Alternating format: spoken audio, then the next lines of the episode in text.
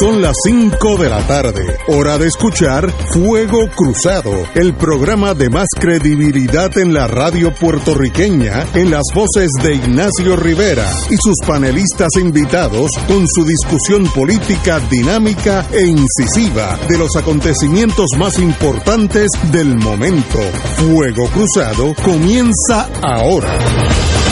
Muy buenas tardes, Boys and Girls de Fuego Cruzado. Estamos a 16 horas 16, 1, 6 horas de que comiencen ustedes, los puertorriqueños, a elegir sus próximos gobernantes, legisladores, etcétera, etcétera, alcaldes, por los próximos cuatro años. Así que en 16 horas ustedes tienen que cumplir con su deber de elegir a aquellos que ustedes determinen que son los mejores para el país y con la suerte de todos elegirán los mejores de todos los partidos. Así que 16 horas antes de entrar a las trincheras, vamos a hablar del coronavirus, que en estos días por Europa eso está cundido, como dicen allá en el campo.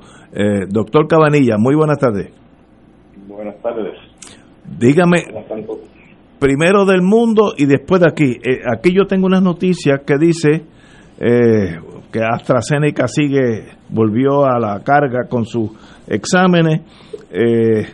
en Francia y Alemania entran en un lockdown, que es eh, cerrar los contactos entre los seres humanos. Eh, programa, a problemas del regreso al trabajo, es una buena pregunta, que algunas personas, cito aquí, empleados contagiados con el COVID, que siguen arrojando positivo al virus, uno o varios meses después de la infección han tenido problemas para regresar a sus trabajos porque los patronos yo creo que con mucha razón, no se lo permiten hasta que den negativo. ¿Eso, eso es algo certero o algo sencillamente que es parte de este mundo? Vamos primero a, todas esas y luego a, Puerto Rico. Eso de que uno da positivo aunque hace un mes o dos meses que ya lo tuvo. ¿Qué quiere decir eso en español?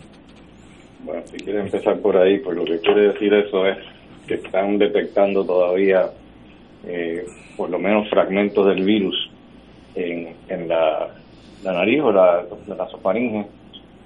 yo tengo un paciente que estuvo como dos meses dando positivo, pero yo, estoy, yo escribí una columna hace un tiempo atrás donde hablé de eso porque me molestaba que los, los patronos pues pedían que el paciente tuviera dos PCR, o sea, dos pruebas moleculares negativas consecutivamente antes de acercarlos a trabajar de nuevo. Y eso es un disparate de grandes ligas porque ya eso no se hace. De hecho, no se supone ni que le estés haciendo la prueba molecular después que el paciente ya estuvo positivo la primera vez. ¿Por qué? Porque hay pacientes que siguen positivos, como dije, por semanas y meses, y cuando se ha tratado de cultivar ese virus, no crece. Eso no, es un virus viable.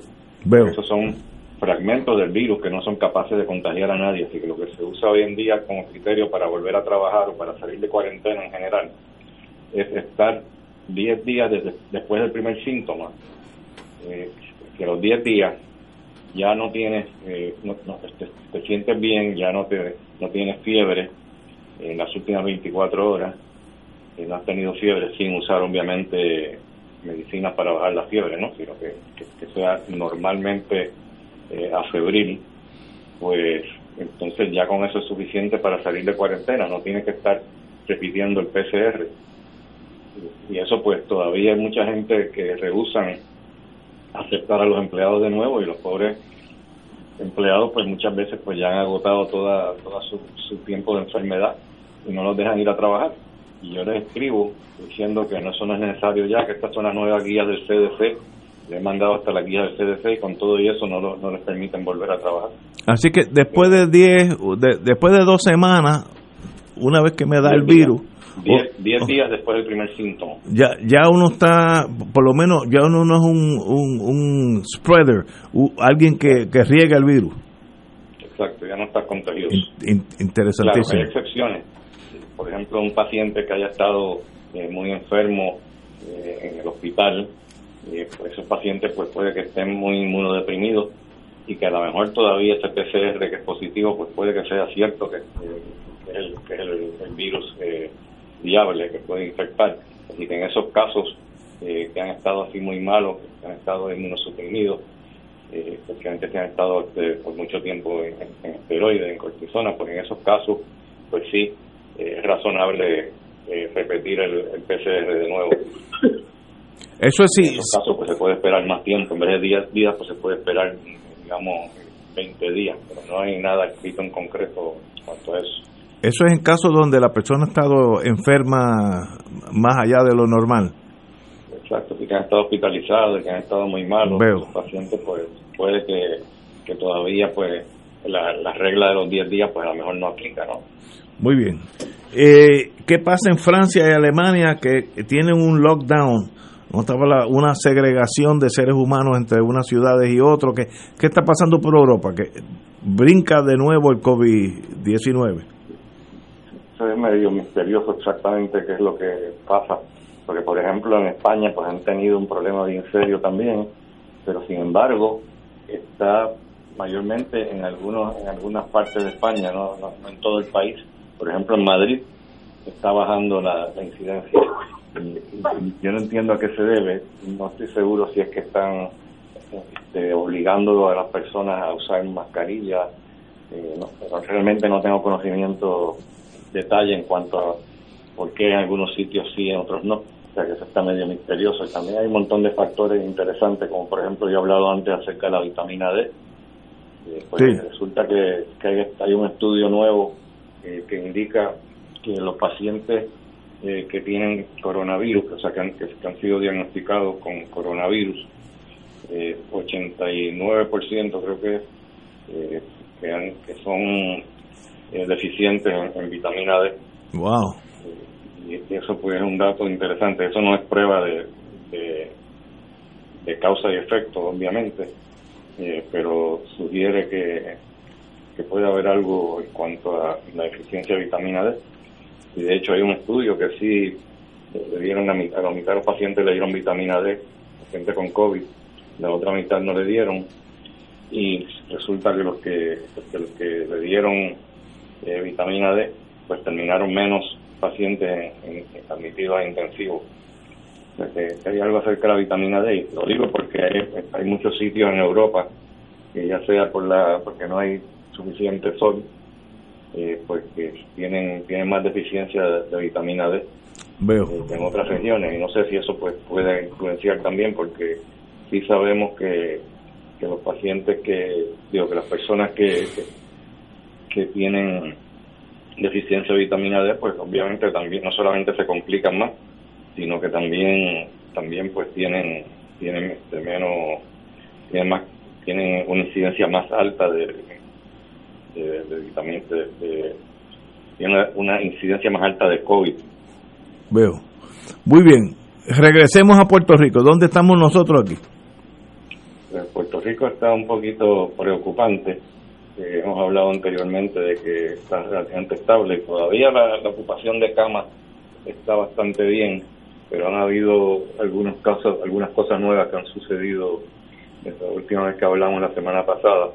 Y hay un resumen que el Departamento de Salud preparó donde indicaron eh, que en el mes de septiembre eh, el total de casos nuevos confirmados fue de 8.981.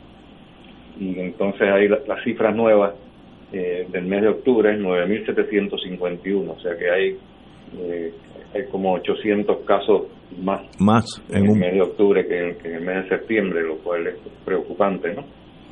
Eh, sin embargo, en la unidad de intensivo, la, la, la- ocupación eh, de la unidad de intensivo pues sigue bastante bastante controlada, pero pero sí está ocurriendo un fenómeno interesante, es que, que están aumentando está aumentando el porciento de pacientes eh, admitidos eh, a, la, a la unidad intensivo ha ido aumentando.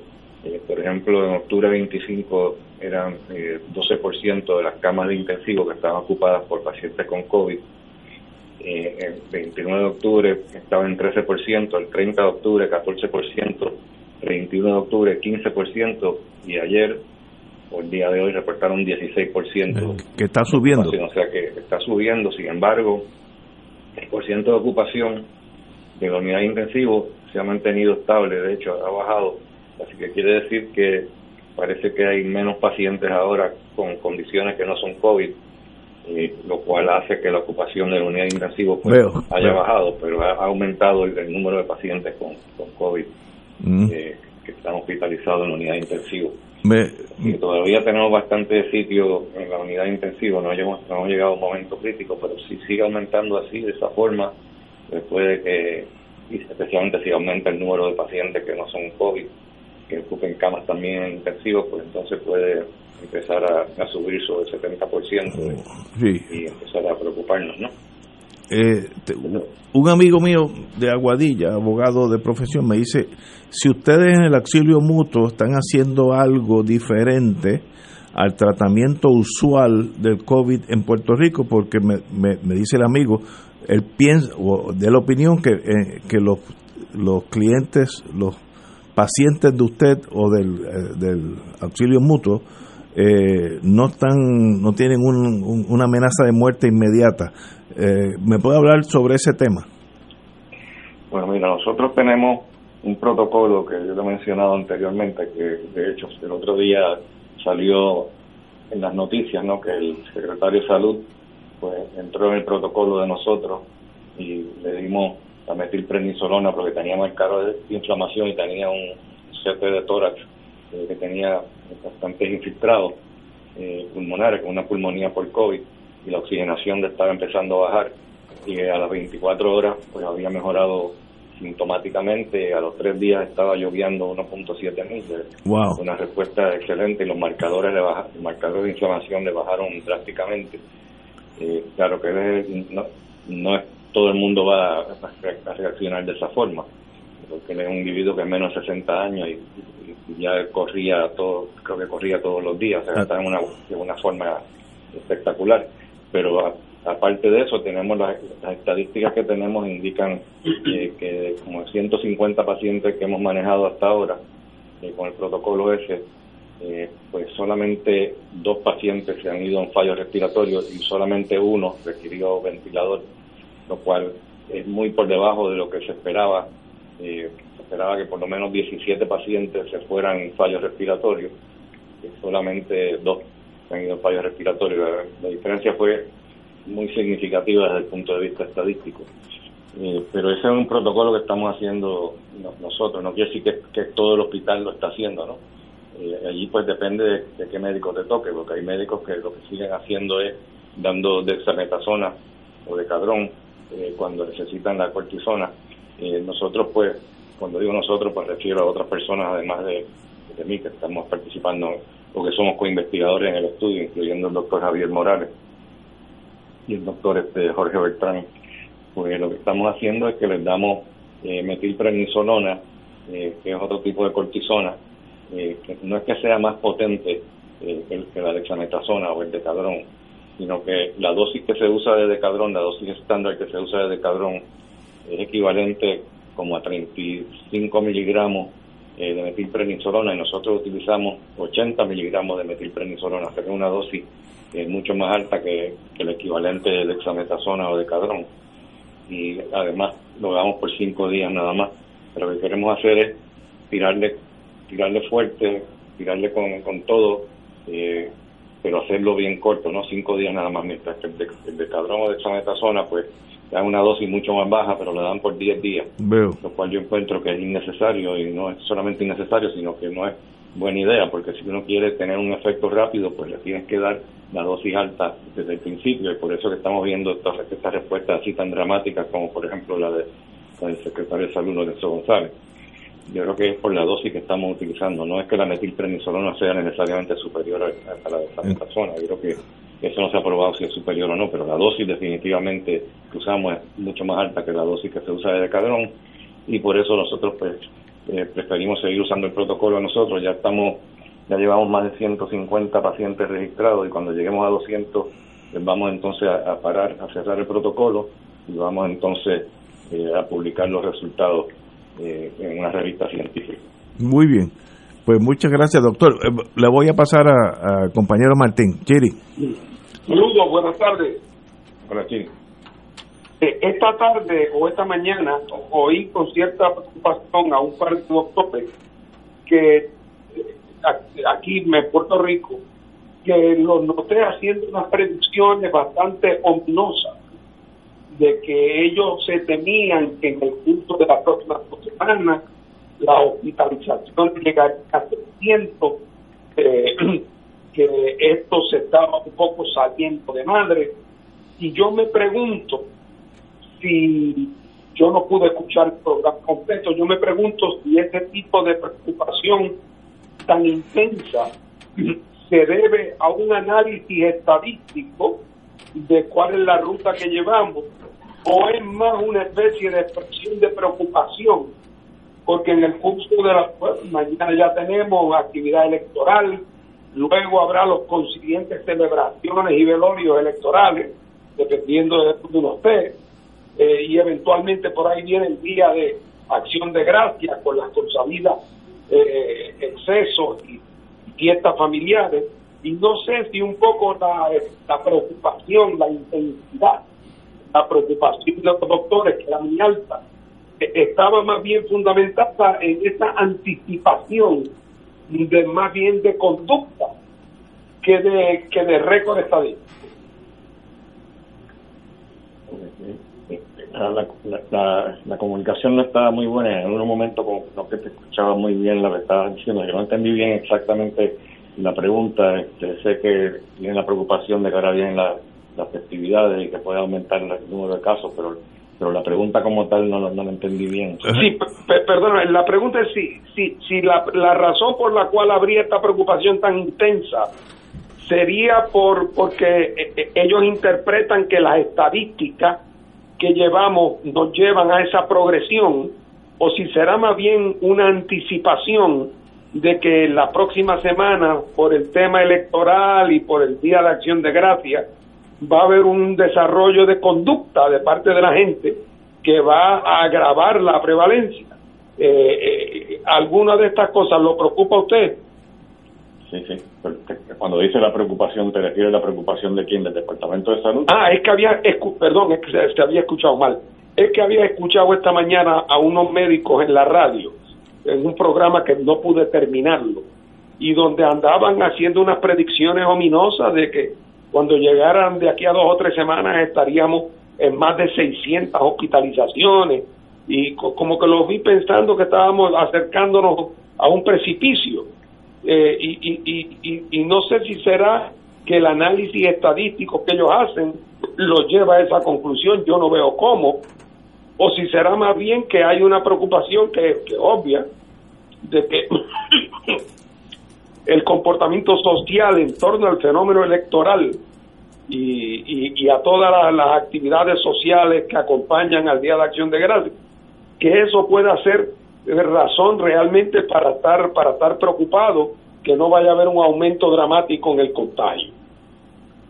Pues sí, este, yo creo que una preocupación legítima, pero que realmente tendrían que haber tendría que haber un repunte inmenso para sobrepasar este 600 camas eh, en el hospital, porque ahora mismo estamos promediando en la última semana, estamos promediando como unos 400, 430 por ahí más o menos. Eh, Así es.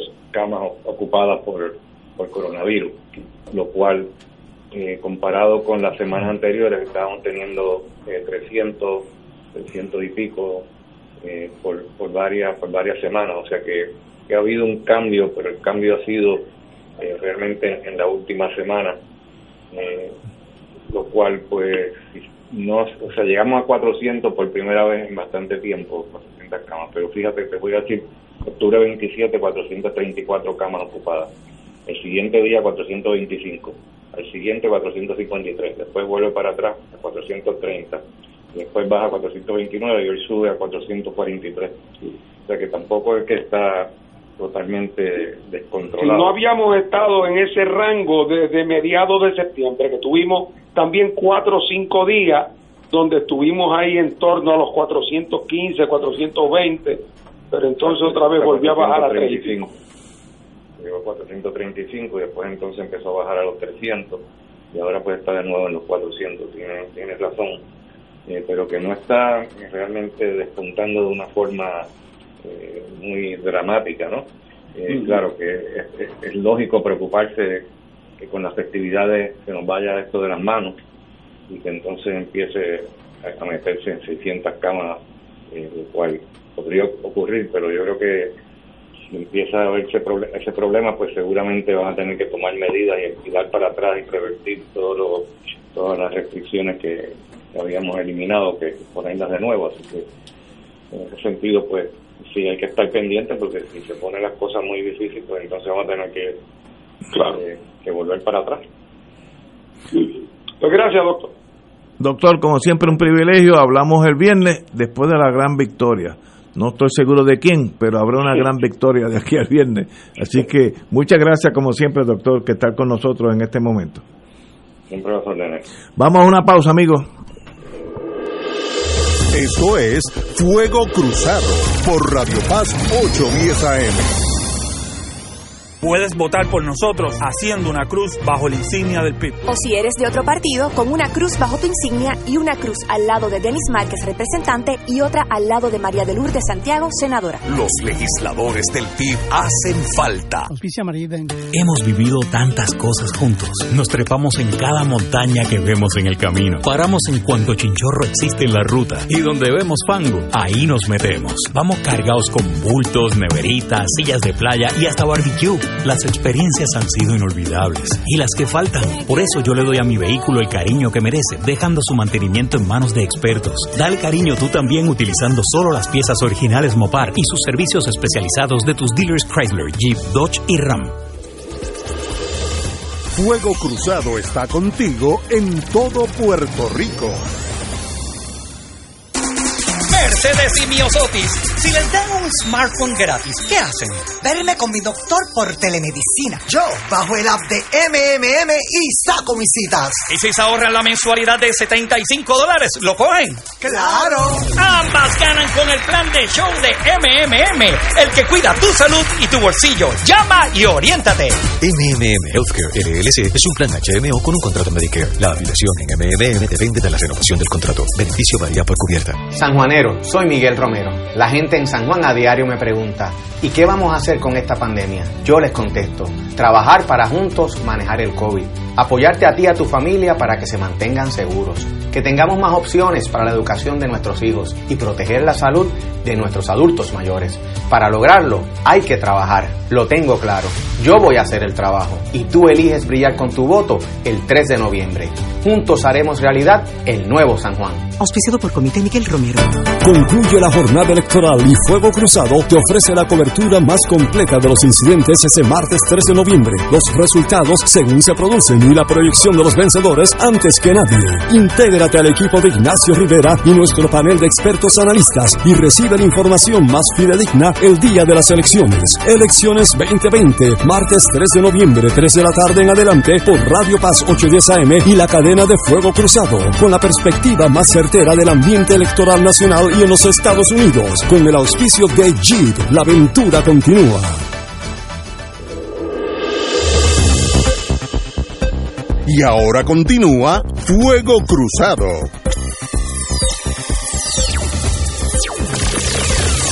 Bueno, regresamos a Fuego Cruzado. Antes que todo tengo algo de que tiene que ver con la con la eh, municipio de San Juan. Eh, hace unos días salieron unos rumores de la gente del viejo San Juan, eh, los que tienen el abono mensual en el parking de Covadonga, y había allí unos unos señores que llegaron hace como 10 días que le estaban cobrando a los abonados 300 dólares para ponerse al día, entre comillas, por los meses que estuvieron sin dar servicio. Ese, ese, ese estacionamiento estuvo abandonado, eh, la basura era una cosa, yo, eso está al lado de donde yo vi, eh, trabajo, así que yo sé, era una posilga y una, una, secretaria inteligente dice, pues deme una factura. Le dieron una factura escrita a mano en un español de sexto grado, eh, con errores gramaticales, y solamente aceptaban cash. Ante ese cuadro de tumbe, yo me comuniqué con la señora alcaldesa, quien me ripostó inmediatamente que nadie está autorizado, nadie, acento en la N de nadie, eh, para cobrar esos 300 dólares. Así que si alguien allí, los que están allí velando el gate ahora, la puerta de entrada y salida, le dicen que tiene que ponerse al día porque usted lleva tres meses sin pagar, la alcaldesa oficialmente le indicó a Fuego Cruzado que nadie está autorizado a cobrar esos 300 dólares. Lo que me despertó la sospecha es que solamente se podían pagar en cash, no se podía pagar por cheque, lo cual me da la impresión que eso era tumbología básica, no, no es ni sofisticada. Y la alcaldesa la, admiro por lo certera que fue y lo rápido que me contestó a los efectos de que nadie está autorizado a cobrar esos tres meses de pandemia, los meses que fueron de pandemia. Así que si alguien le va a comprar, diga que hable con la alcaldesa, ese truán que está allí, tratando de tumbarle a usted 300 dólares. Con eso ya, ya me saco eso de, de mi sistema, así que qué bueno. Y le agradezco a la señora alcaldesa su rapidez en contestar. Bueno, vamos a, en 10 y, bueno, 15 horas y media, 15 horas y media empezamos a votar y todos los puertorriqueños, digo, ya, ya han votado un montón, pero los que no han votado tenemos una última oportunidad de ir a votar y sacar a aquellos señores que ustedes estimen, señores o señoras, que ustedes estimen deben administrar el país por los próximos cuatro años. Momento importante en la historia de Puerto Rico. Eh, eh, hay una unas noticias que la juventud, qué bueno ser joven, dicen que el, el bipartidismo va a caer. ¿Será eso verdad o no? Empezaremos a verlo de aquí a 15 horas y media. El bipartidismo va a caer sí o no. Hay un movimiento de jóvenes denominado Vota y Sácalos, que no quieren votar ni por el PNP ni por el Partido Popular. Cito a, Lisa Michelle Alejandro. Me encanta, cuestionar y eso es típico de mi generación. Esos discursos de miedo ya no funcionan con nosotros. Eh, bueno, los dos partidos mayoritarios están usando ya sus viejos cañones. Uno, el voto útil. No eres popular, pero préstame el voto porque si no ganan el PNP. Y el PNP a su vez dice eh, un voto por todos los otros es un voto de separación de los Estados Unidos. Ese, ahí al comunismo hay un paso. Así que están usando los cañones de miedo que llevan así 60 años. Pero de verdad enfrentamos una nueva, una nueva visión de país donde esos dos partidos tradicionales están debilitados, van a caer, eso lo sabemos mañana, pero compañero Martín. Bueno, pues mira, la contestación, eh, Ignacio, yo creo que la contestación es sí. La elección de mañana eh, va a significar el principio del final. Estas son cosas que no ocurren en 24 horas, ¿verdad? Pero mañana es el principio del final del viejo sistema político colonial de Puerto Rico que ha durado tantas décadas. Y se va a caer por la misma razón que si tú tienes una estructura y esa estructura está sostenida por columnas, ese techo, y de momento las columnas se van pudriendo, eh, y se van debilitando y se empiezan a caer, es cuestión de tiempo en lo que el techo se cae, porque el techo no se sostiene solo. Y el sistema político colonial vigente aquí al menos desde después de la Segunda Guerra Mundial, con el llamado o el mal llamado Estado Libre Asociado, ese techo político estaba sostenido por una realidad sociológica económica, demográfica, filosófica, por una particular actitud de parte de los Estados Unidos hacia Puerto Rico. Todo eso se ha venido deteriorando de una manera gradual al principio, luego se fue acelerando y entonces tuvo un acelerante dramático ya después del huracán María eh, y de los y de los desastres y de los desastres naturales. Pero ese proceso venía ocurriendo y ese proceso suponía la deslegitimación de aquellas instituciones políticas que representaban ese mundo, los que habían gobernado, Partido Popular y el PNP. Yo no tengo la más mínima duda de que en la elección de mañana el Partido Popular y el PNP juntos van a sacar el menor por ciento de votos que jamás habían sacado. Y otra vez, no debe sorprenderle a nadie, porque las columnas que se han caído son las columnas que sostenían ese techo.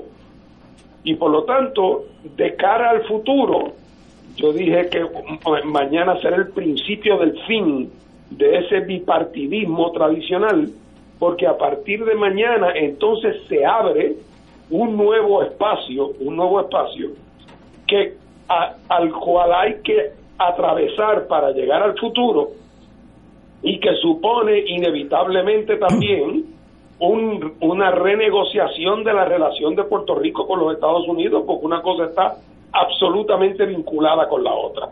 Pero no hay duda de que la, el, el, el, sistema político que generó el experimento político colonial americano en Puerto Rico eh, está herido de muerte y mañana vamos a ver el tamaño de esa herida. Puede ser un, muy grande o puede ser grande, pero no tanto como me gustaría a mí, pero el daño va a ser evidente, va a ser evidente. Incluso, por ejemplo, en términos prácticos, yo pienso que es hasta posible que, el Senado, que en el Senado de Puerto Rico ni el Partido Popular ni el PNP tengan votos suficientes para tener ellos solos mayoría, eh, sino que tengan que llegar a entendidos con otra fuerza representadas allí, lo cual sería una cosa absolutamente novel, en la historia moderna de Puerto Rico.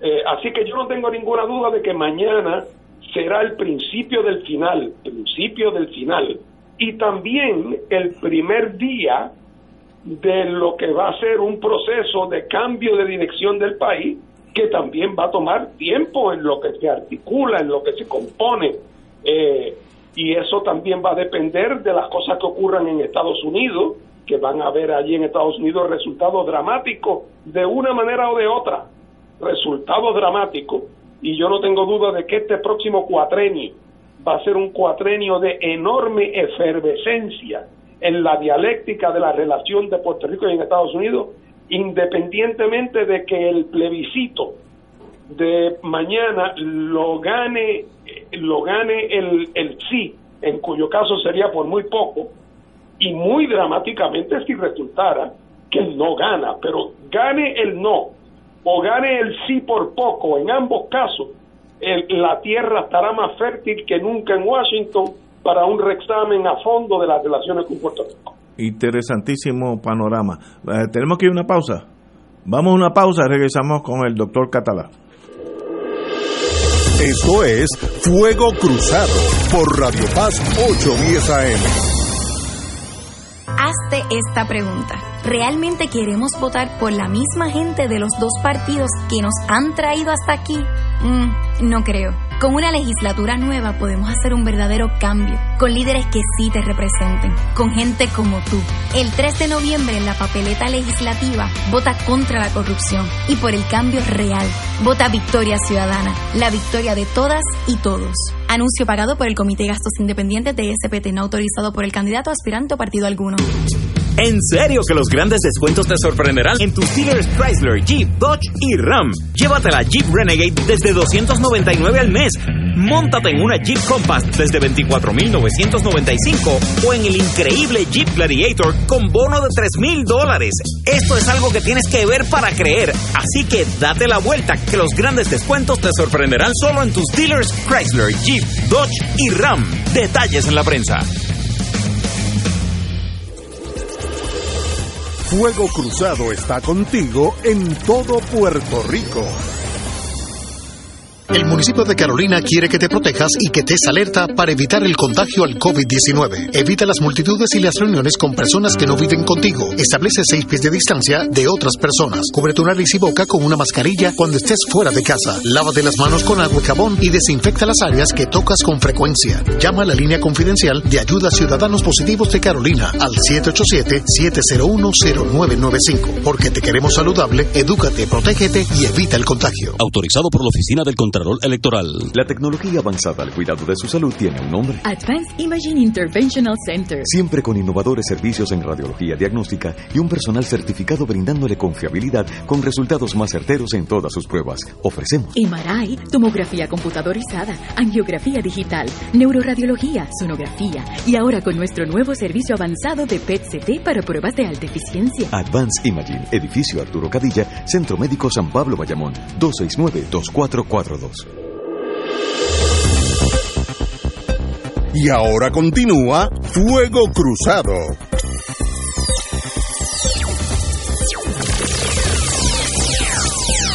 Doctor Catalá, el bipartidismo va a caer según unos jóvenes que salen hoy en la página 4 del nuevo día, del sábado, perdón.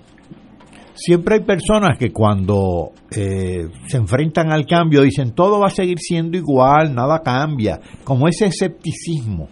Eh, de hecho, si fuéramos, eh, si lleváramos el escepticismo al, al extremo, pues estaríamos en, todavía en la época de las cavernas y que mucho ha cambiado desde la época de las cavernas hasta el día de hoy.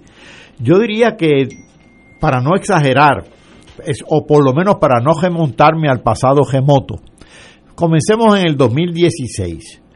Del 2016 para acá, el proceso de, por no encontrar otra palabra más adecuada, puedo decir, de legitimación de todo el ordenamiento que rige en Puerto Rico, se ha intensificado. El 2016 fue el año en que se aprobó la ley promesa. Y yo no me canso de insistir y de citar el fundamento constitucional que invoca esa ley justo en su título 1 y que dice así, es el artículo 4 de la sección 3, dice, y lo cita la ley promesa, el Congreso podrá disponer de o promulgar todas las reglas, reglamentos necesarios en relación con el territorio o cualquier propiedad perteneciente a los Estados Unidos. Termina la cita. Esa es la famosa cláusula territorial, esa, esa oracioncita tan sencilla.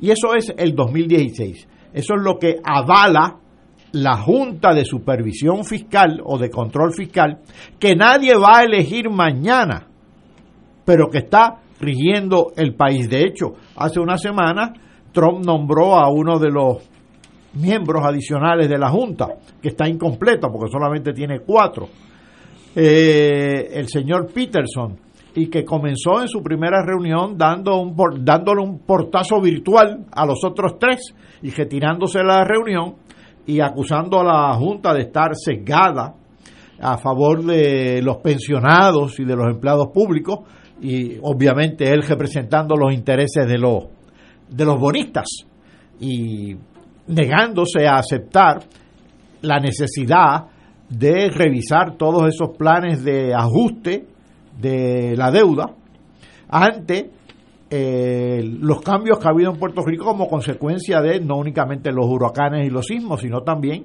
de la pandemia. Así que este señor es el colmo de la insensibilidad. Pero además de ese, de esa, de ese acontecimiento del año 2016, es decir, de la ley promesa, viene el huracán María y luego del huracán María y la ineptitud del gobierno de Puerto Rico, la incapacidad del gobierno de Puerto Rico, la insensibilidad del gobierno de Puerto Rico, desembocó en una renuncia obligada del gobernador de Puerto Rico. Y el, el mismo gobierno de ese señor que renunció es el que nos ha regido hasta el día de hoy y es el que está gran parte de él en la papeleta del PNP. Así que, por un lado, el régimen autonómico de Puerto Rico, lo de autonomía entre con, comillas bien grandes, se ha deslegitimado por completo, el aparato gubernamental ha resultado inepto y la responsabilidad directa de todo eso es de dos partidos que han cogobernado al país por más de 50 años, por no referirme a la, a la época del 40 al 68, que fueron, fue un unipartidismo de 28 años. Son el PNP y el Partido Popular. Ya en el 2016 empezó a notarse esa erosión eh, Ricky Rosselló ganó con el 41% de los votos. El Partido Popular no llegó al 40% de los votos, sacó 38, 39. Ya se empezó a ver esa erosión electoral al menos. Pero la erosión es generalizada en todas las instituciones del país. Eh, y ciertamente yo creo que eso se va a notar mañana. Eh, el que gane ganará con el 30 y pico por ciento de los votos. los demás partidos van a aumentar sus votos, eh, ciertamente el PIB los va a aumentar, tanto absoluta como relativamente. Así que eso se va a notar. La composición de la Asamblea Legislativa, eso quizás es de lo más interesante, que quizás no lo, no, lo vamos a ver en, la, en las primeras horas de mañana, porque eso ya es más complicado, pero va a ser una composición bastante compleja a la luz de lo que se está anticipando. Bueno, pero ya veremos, Ignacio. Bueno, ahí estamos. Eh, Vamos a hablar del fenómeno Victoria Ciudadana. Eh, yo vivo en un condominio donde hay dos generaciones, los oldies, que yo soy uno de ellos, y los youngies, que son, yo le llamo así afectuosamente, que están llegando. Y, en esa nueva generación, que deben tener 40 años o menos, ya profesionales, etcétera, etcétera, es donde Victoria Ciudadana, me da la impresión, lo veremos mañana, ha pegado. En otras palabras, eh, la señora, la licenciada Lúgaro, ha tenido una magia de atraer esa juventud. Lo mismo pasa en el PIB con Dalmao, pero yo lo noto más, en, por lo menos en mi condominio, con la, la licenciada Lúgaro. Y eso hace que los oldies, los partidos ya clásicos, donde yo soy un miembro de uno de ellos, pues seamos más bien unos dinosaurios en era en, vía a extinción. Si tú no entras gente joven a tu a tus restaurantes, a tu partido, a tus ventas de automóviles, si la gente joven no entra en, en esa ecuación, el negocio tuyo puede ser hasta un, partido político, ya va en la desaparecer. ¿Eso será, será así tan claro o es sencillamente un indicio de descontento con el establishment nuestro de los últimos 60 años, que se turnan colorado y azules, pero más o menos es la misma cosa? Eh, mi intuición es que la juventud nos va a sorprender en 15 horas y media nos va a sorprender buscando otras alternativas. ¿Qué tú crees, Martín? Bueno, no, no, creo que haya duda, Ignacio, y, las encuestas que tienen alguna credibilidad y que han sido publicadas lo reflejan con mucha claridad y precisión. En el caso del apoyo eh, a Victoria Ciudadana, una parte mucho más de la mitad de la gente eh, es esa generación de 18 a 34 años. Eh, en el caso de Juan está un poco mejor distribuida, pero también hay un componente joven muy, muy importante. Eh, así es que yo creo que las dos cosas a que tú apuntas eh, son ciertas.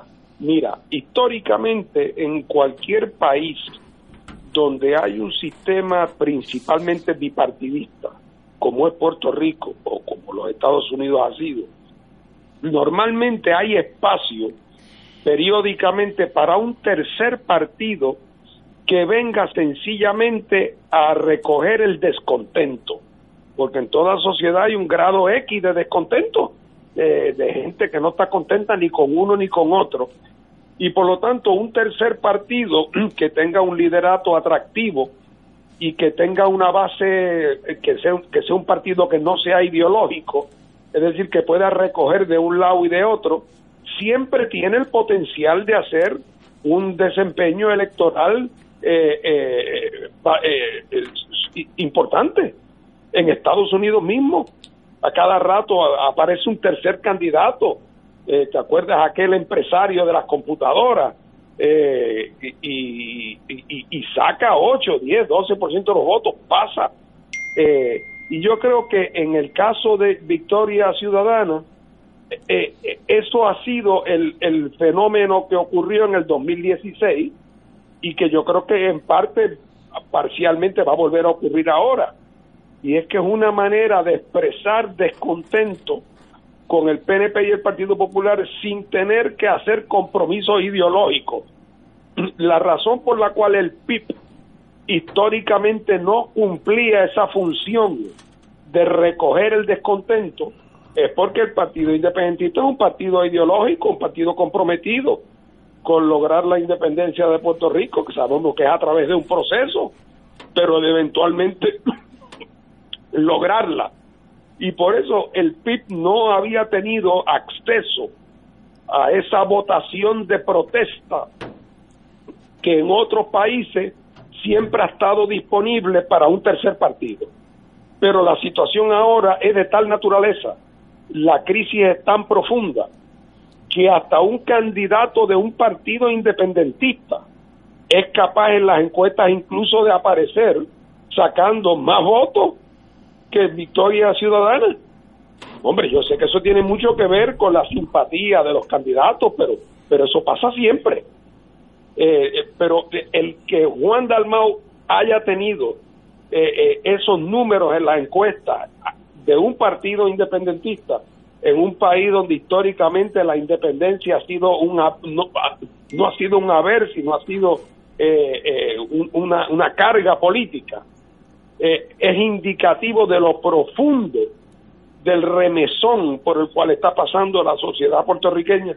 Y por eso me atrevo a decir que lo de que mañana será un poco el principio del final de ese bipartidismo podrido y desacreditado que hay en Puerto Rico y el comienzo de, un experimento nuevo para tratar de, eh, de, articular los reclamos que tiene el pueblo de Puerto Rico para una vida mejor y más digna.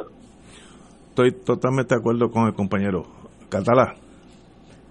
Yo estaba leyendo hace un tiempito un artículo que distinguía entre las causas, ellos lo llamaban causas relacionales, de las causas sistémicas. Pues las relacionales es cuando, digamos, hay este ciertos dominios de unos grupos sobre otros, o más bien de unos individuos sobre otros. Por ejemplo, la causa feminista es para igualar los derechos de los hombres y las mujeres o combatir el dominio o la injusticia del hombre sobre la mujer o, la, o para ampliarlo más las causas de género para lograr el respeto y el derecho de, todas las, las preferencias eh, y orientaciones de unos y de otros. Eh, esos son causas relacionales. Y a veces no se vinculan del todo aunque están vinculados con las causas sistémicas. Por ejemplo, en el caso de la mujer y el hombre, pues lo primero que se plantea es, mira, eh, eh, igual paga por igual trabajo. Pero ¿qué pasa? No estás estás desvinculando eso del capitalismo o de las relaciones obrero-patronales. Pues también hay que vincularlo, pero a veces eso se soslaya. Eh, eh, a mí me parece que Victoria Ciudadana ha explotado bastante bien estos asuntos relacionales.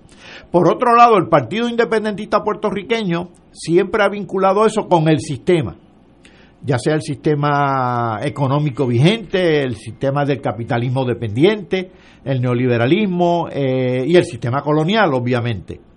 Eh, pero en esta ocasión, creo que ha habido como una especie de vasos comunicantes entre lo del sistema y la cuestión relacional y creo que en la discusión pública el candidato del PIB, en este caso Juan Dalmao, ha logrado transitar con cierta efectividad entre esas dos dimensiones. Y creo que eso hace cierta diferencia y por eso me parece a mí que en las encuestas, inclusive para mi sorpresa, eh, está están saliendo muy bien y este, hay dos empates en las encuestas. Yo no digo que estén correctas las encuestas, pero ha habido dos empates, porque a veces las diferencias eh, giran en torno al, a la, mejor calculado la encuesta, al mejor estadístico. Hay dos empates, el empate de Pierluisi y de eh, Charlie Delgado, o Carlos Delgado, y el empate de, el, de Juan Dalmao y Alexandra Lúgaro para la gobernación. Eh, esos dos empates a mí me parecen dramáticos, este, eh, excepto que son dos empates muy distintos, Uno representa el empate de, de Pierluisi y de Delgado, representa realmente a los dinosaurios a que tú te estabas refiriendo hace un momentito. Que por cierto, a, confesión de parte que debo de prueba. El otro está en este rejuego de lo relacional y lo sistémico, yéndose Dalmao más al, vinculando más lo relacional con lo, con lo sistémico, que es Victoria Ciudadana, pero Victoria Ciudadana moviéndose con efectividad en esa dimensión relacional. Yo creo que en Puerto Rico estamos viendo, y esto es una cosa como un, como un terremoto, que antes que, antes que tú lo sientas, ha habido años de, de movimientos sísmicos que tú no los has sentido. Yo creo que en Puerto Rico está pasando lo que ya pasó en Venezuela, donde el COPE y el otro partido... Acción Democrática. Acción Democrática. Se, se colapsaron, tomó 20 años, y un día surgió Hugo Chávez, primero lo metieron preso y luego se fue presidente. Y en Francia, el fenómeno Macron es como si hubiera ganado aquí el PIB o, el, o Victoria Ciudadana, partido de segundo nivel, que un día, ante el colapso, el agotamiento del establishment político, pues surgen. Yo no tengo duda que eso está pasando. ¿Por qué lo digo? Eh, no hay que ser muy inteligente para saber que en Puerto Rico las cosas no están bien. Nadie puede decir la economía nunca ha estado tan bien como anteriormente. Nadie, el que lo diga, pues está loco, ¿no? Eh, las carreteras jamás han estado tan bien en buste. La, la policía nunca ha tenido tanto equipo de, para su trabajo. El centro médico, el sistema educativo es una joya. Así que no hay nada de qué uno sentirse satisfecho. Eso se va acumulando hasta que un día, como un volcán, brota por algún lado del volcán, usualmente por arriba, puede botar por, por los lados en algunos casos. Y eso lo estamos empezando a ver. El, el fenómeno de la elección pasada, que es Lúgaro, no es porque ella representa la, el, el futuro político de Puerto Rico, sino que ya representó el descontento que ya existe en los dos partidos mayoritarios. Entonces buscaron, puede haber sido Lugar, puede haber sido Sidre, puede haber sido este, Doña Yuya, lo que sea. Eso podemos verlo de nuevo aquí entre los dos partidos, PIP, Dash, Victoria Ciudadana. Eh, los dos han tenido la sapiencia, yo como mirando de afuera, de que tienen jóvenes que se, obviamente, a los jóvenes, los jóvenes piensan en términos de gente joven, así es la vida, la jungla es así, los, los leones jovencitos desplazan a los leones viejos, así es la naturaleza. Y yo creo que Dalmao, igual que el Húgaro, representan ese nuevo amanecer. Ah, que no lo sentamos ahora como, como un terremoto, sí, bueno, pero se siguen acumulando las fuerzas hasta que un, un día de esto, en una elección de estas, va a haber una super sorpresa a lo Venezuela y a lo, a lo París, no, a lo Francia. Así es que esto es un indicio de que las cosas no van bien para el establishment. Entonces me pregunto yo, estoy haciendo analista, no, no, estoy siendo, no estoy siendo votante, que mañana lo ejercitaré. De verdad, de ganar Pierluisi o de ganar eh, Charlie Delgado. Ambas personas buenas, decentes, los conozco a los dos, no tengo crítica alguna de ninguno de los dos. ¿Cambia algo en Puerto Rico? Pues yo diría, si tú no quieres cambio, esos dos son filetes para ti, porque con, con, con esos dos tú vas bien. Ahora, si tú quieres que algo suceda radicalmente, ahí no está la solución.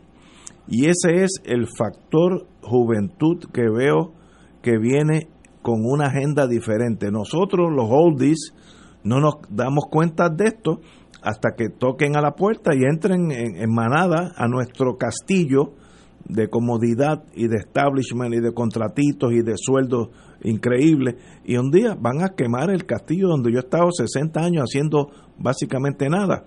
Así que esa es mi visión de lo que está pasando. Un terremoto que va a llegar pronto y nos va a tumbar las paredes de, los viejos castillos de los dos partidos a menos que haya una transformación, una transformación y la juventud se sienta cómodo en esos dos partidos. ¿Qué tú crees, Martín? Bueno, yo que quiero añadir a tu análisis un elemento que no estaba presente de la misma manera en el caso de Venezuela y en el de Francia.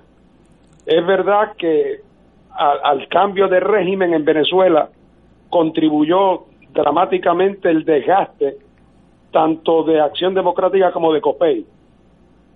Y en el caso de Francia, el desprestigio de la izquierda histórica, particularmente el Partido Socialista, y el desprestigio de la derecha permitió que Macron se abriera un camino por el mismo medio.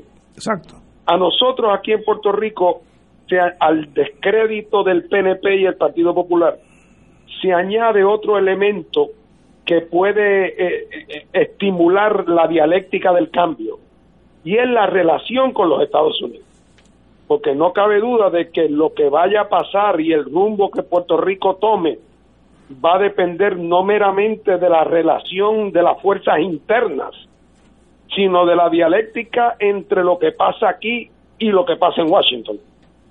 Y entonces, a la misma vez que en Puerto Rico están ocurriendo las cosas que hemos descrito, fíjate que si el malestar es profundo, que el partido un partido independentista va a tener un renacimiento electoral en el mismo medio del coloniaje que en esa circunstancia Estados Unidos históricamente era una un, un valladar que trataba de impedir cualquier cambio.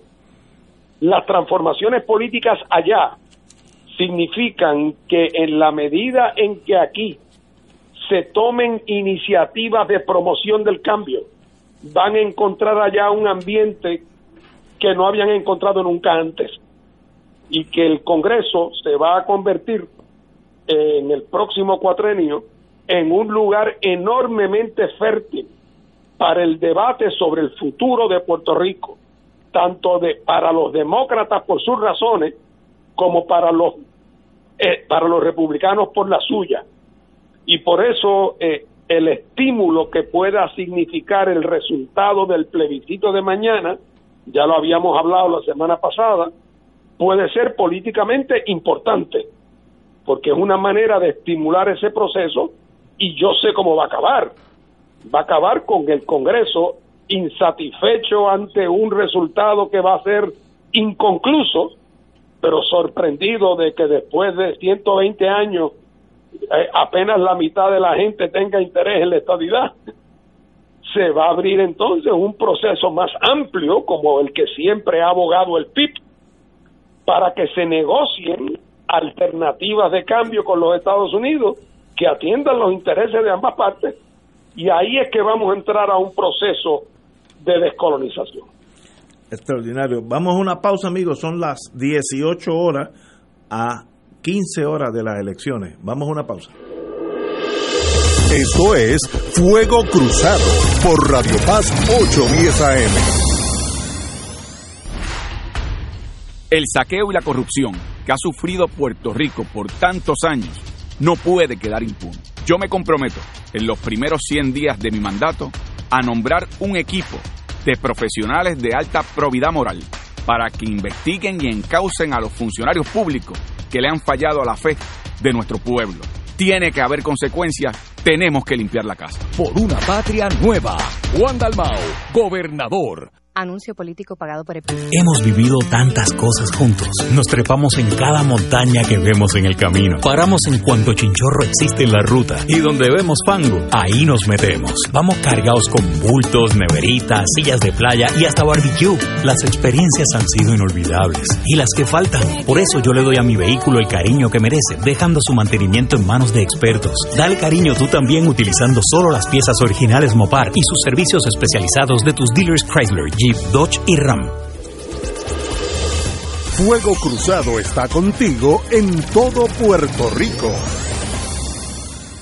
San Juanero, soy Miguel Romero. La gente de San Juan a diario me pregunta, ¿qué va a pasar después de noviembre? Mi respuesta es clara, seguridad para tu familia, una ciudad limpia e iluminada, calles reparadas, parques bien mantenidos y que aprovechemos nuestra fortaleza para crear empleos. Todo eso se logra trabajando. Yo lo tengo claro. Yo voy a hacer el trabajo y tú el 3 de noviembre eliges brillar. Juntos haremos realidad el nuevo San Juan. Auspiciado por Comité Miguel Romero. Seguimos con las más conectadas. Yo estoy al día. La MMM FlexiCard me da 145 pesos al mes para pagar y resolver. A mí, MMM me paga un teléfono con todo ilimitado para hablar con mi médico. Y las dos tienen MMM Conectado Platino. Beneficiario de Medicare Platino. MMM cuida tu salud y tu bolsillo. MMM Healthcare LLC es un plan de cuidado coordinado con un contrato Medicare Advantage y un contrato con el programa Medicaid de Puerto Rico. La afiliación en MMM depende de la renovación del contrato.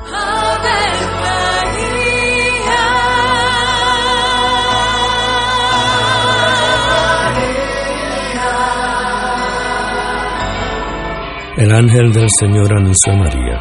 Y ella concibió por obra del Espíritu Santo. Dios te salve María, llena eres de gracia, el Señor es contigo. Bendita tú eres entre todas las mujeres, y bendito es el fruto de tu vientre Jesús. Santa María, Madre de Dios, ruega por nosotros pecadores, ahora y en la hora de nuestra muerte. Amén. He aquí la esclava del Señor. Hágase en mí según tu palabra. Dios te salve María, llena eres de gracia, el Señor es contigo.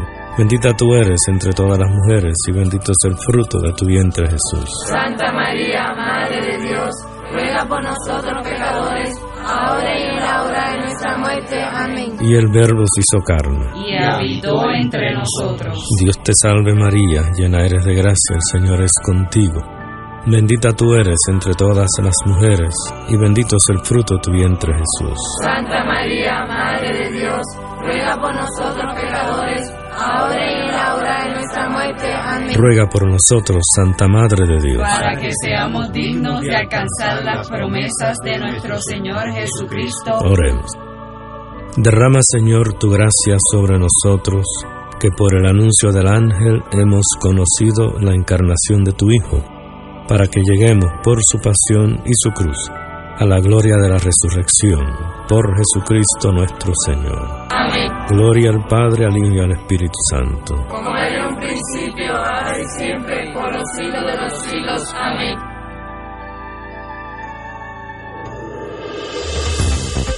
Aquí la llama se enciende cada tarde a las 5 porque escuchas Radio Paz 810 AM, WKBM San Juan y retransmite en diferido WOROFM Corozal San Juan, la Casa de Fuego Cruzado, el programa de más credibilidad en la radio puertorriqueña.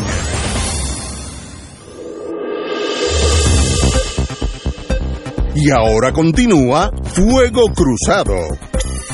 En estas elecciones hay unas áreas donde no creo que haya mucha duda de quién va a ganar o perder.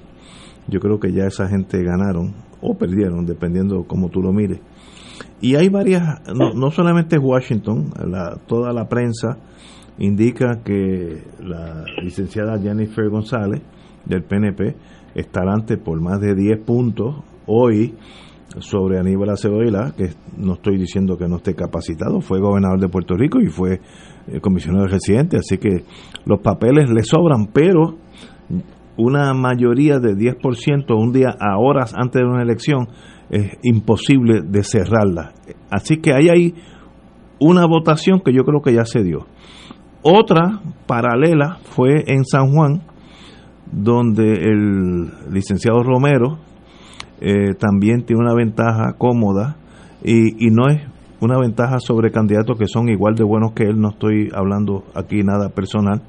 Eh, Rosana López excelente y el, el, el, licenciado Natal excelente también, pero esos dos se han dividido el PAI y eh, el señor Romero está corriendo solo con un partido que en San Juan es mayoría, por lo menos era mayoría hasta las últimas elecciones.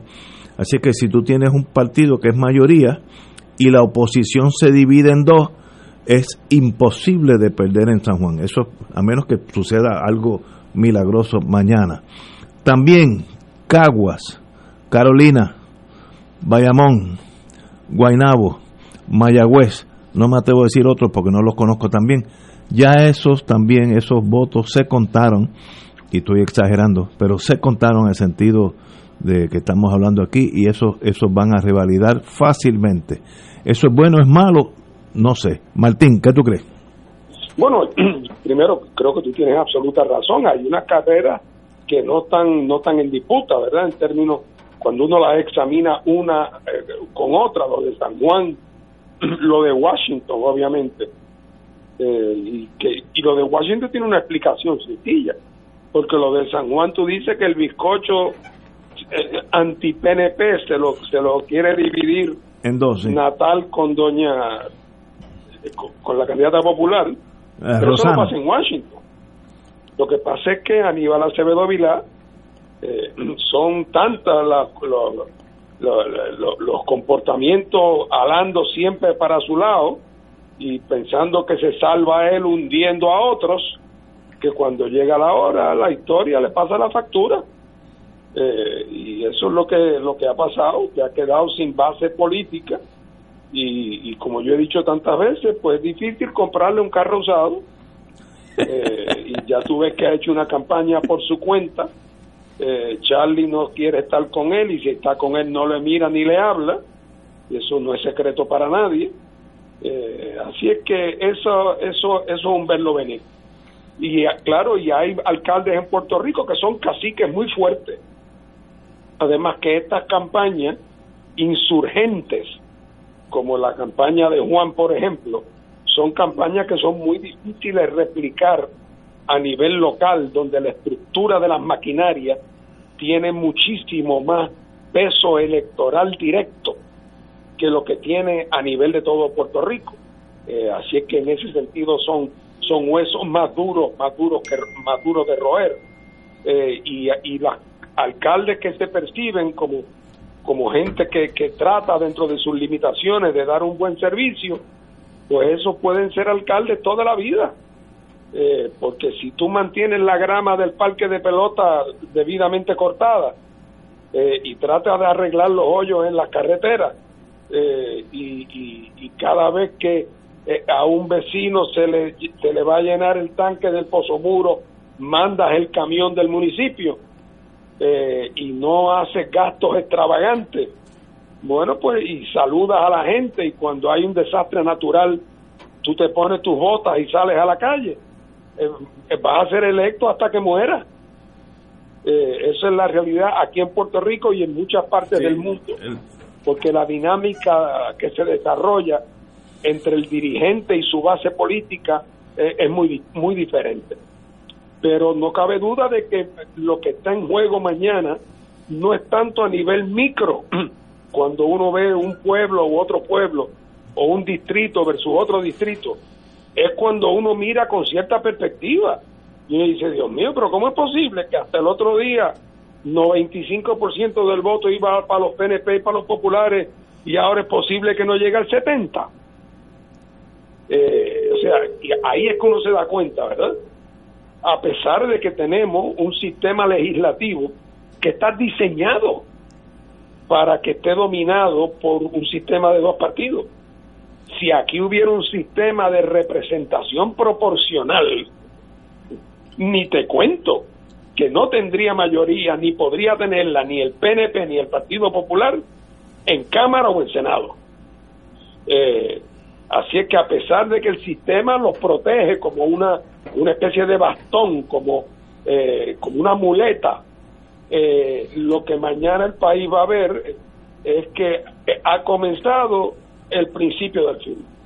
Estoy de acuerdo contigo. Si esos dos partidos no se rejuvenecen en ideas, en forma de eh, enfrentarse a, la realidad puertorriqueña de hoy en día, desaparecen. Hay uno que todavía, uno de los dos quiere todavía traer las 936, etcétera, etcétera, que funcionó y no estoy diciendo nada malo, pero señores, ya pasó la, esa época, ya pasó y otros dicen todos los problemas se solucionan con la estadidad. Pues mire, hay que buscar otras alternativas, rejuvenecer, no, no solamente en edad, sino, pero en, ideas. Eh, esos dos partidos o hacen eso o en la próxima elección van a tener un 60% del voto eh, mayoritario, cuanto antes era sobre 90, y un día va a surgir un Macron eh, o un Chávez, eh, en el sentido, no estoy diciendo en el sentido político, este ideológico, sencillamente otra alternativa. Lo veo y esa venir. alternativa va a coincidir con lo que esté pasando en Washington y con las iniciativas de cambio que llegará el momento que tendrán apoyo allá. Estamos, es que yo, yo soy de la teoría, yo tengo tres amigos míos estadistas que piensan igual. Aquí los grandes cambios políticos van a venir de Washington a Puerto Rico. Porque Pero no es eso lo que quiere decir ser una colonia. Absolutamente, pero hasta para la independencia van a venir un día que el imperio diga, bueno, como hicieron los ingleses por todos los- por aquí los West Indies y lo que antes era British Honduras, que hoy es Belice, un día dijeron, bueno, señores, es tiempo que ustedes caminen solos, dime qué día tú quieres ser libre y se acabó. Eso mismo va a pasar aquí. Es- Esa es mi tesis. Me gustaría, pero Oye, ajá. mientras ellos tengan interés en quedarse a lo que dé lugar, se quedan, aunque sea metiendo a la gente presa.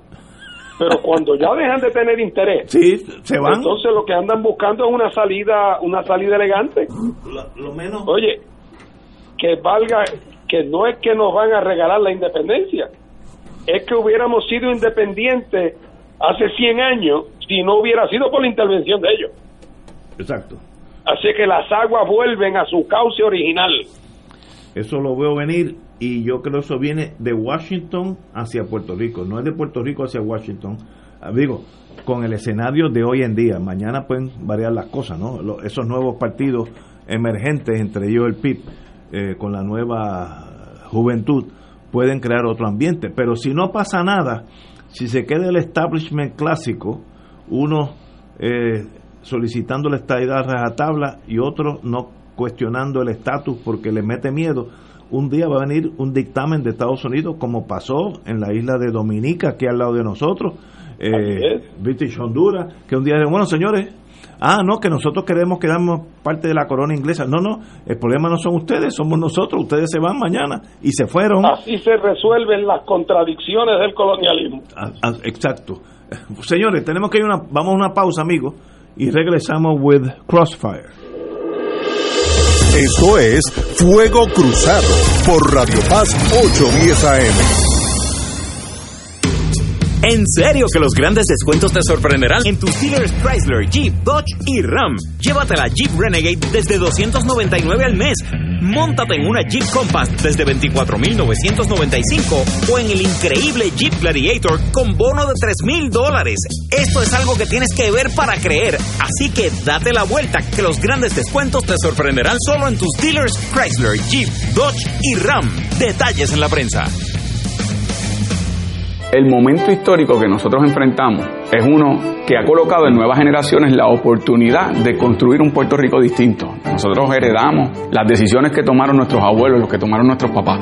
Pero en este momento la oportunidad de que una nueva generación se levante en sus pies y reclame que es su turno y le imprima su propia identidad lo que puede ser una patria nueva, eso para mí es suficiente inspiración para seguir adelante. Hoy, mañana y siempre. Juan Dalmau, gobernador. Anuncio político pagado por el PIB. Fuego Cruzado está contigo en todo Puerto Rico.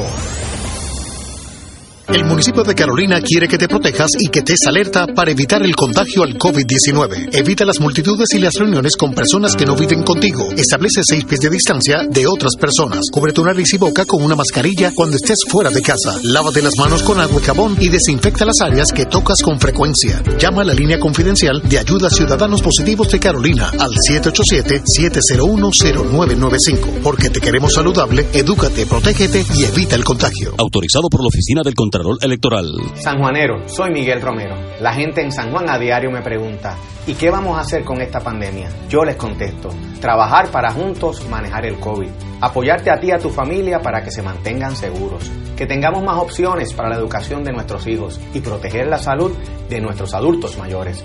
Para lograrlo hay que trabajar, lo tengo claro. Yo voy a hacer el trabajo y tú eliges brillar con tu voto el 3 de noviembre. Juntos haremos realidad el nuevo San Juan. Por Comité Miguel Romero. Y ahora continúa Fuego Cruzado.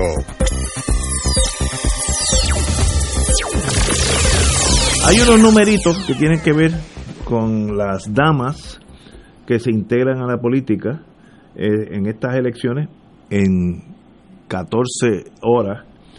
122 mujeres participan como candidatas a los cargos principales en esta elección, 122. Eh, con todo y eso están rezagadas porque solamente es el 24% de la de comparación con el 76% de los varones. Así que en la política todavía los hombres, los varones, tienen un 76% de las candidaturas. Y yo diría que en un mundo perfecto debiera ser 53% de las mujeres a cargo de todo en la vida, porque son 53% de la población, y nosotros el 47%. It is what it is, como dicen los médicos. Eh, pero no es así. Eh, el partido que ha dado adelante, eh, el Victoria Ciudadana, tiene 44% de sus candidatos son damas, así que en ese sentido pues están más adelantados que nosotros, los más trogloditas. Pero it is what it is, como dicen, como hablábamos ahorita, eso es casi imperceptible hasta que un día llega la, ah, el terremoto y jamaquea. Y las mujeres tienen el deber y la justicia y hasta la necesidad de representarnos igual que la, el porcentaje de, la población eh, que tienen. Pero hay unos discrímenes de antaño, problemas de educación, eh, problemas de educación, etcétera, etcétera, que afectan ese número. Pero qué bueno que hay 122 mujeres ya corriendo mañana se la juegan, salen o pierden, pero por lo menos estuvieron en el juego. Martín. Sí, históricamente el PIB siempre ha tenido un alto, altísimo número de mujeres, contrario al Partido Popular y al PNP, candidatas en todas las posiciones. Y además a otro nivel también en términos de la presidencia de los comités municipales. Eh, yo creo que en el PIB no es mayoritario eh, y así que nuestra experiencia ha sido una de una participación femenina muy intensa y además extraordinariamente valiosa. Eh, yo, así es que es un partido en ese sentido, sin haberse impuesto nunca un sistema de cuotas, que nunca lo hemos hecho, eh, porque no lo hemos entendido necesario, hemos siempre logrado tener una altísima participación de mujeres entre nuestros candidatos. Y esa es la línea del futuro, no cabe la más mínima duda. Eh, históricamente, como tú señalas, la limitación de las mujeres en una sociedad machista, pues hacía que tuvieran menos tiempo, no tenían el tiempo disponible, o a veces resultaba que después de salir de trabajar tenían que seguir en la casa trabajando y el marido no las ayudaba, de que no podían salir a ir a una reunión y por lo tanto no tenían la disponibilidad.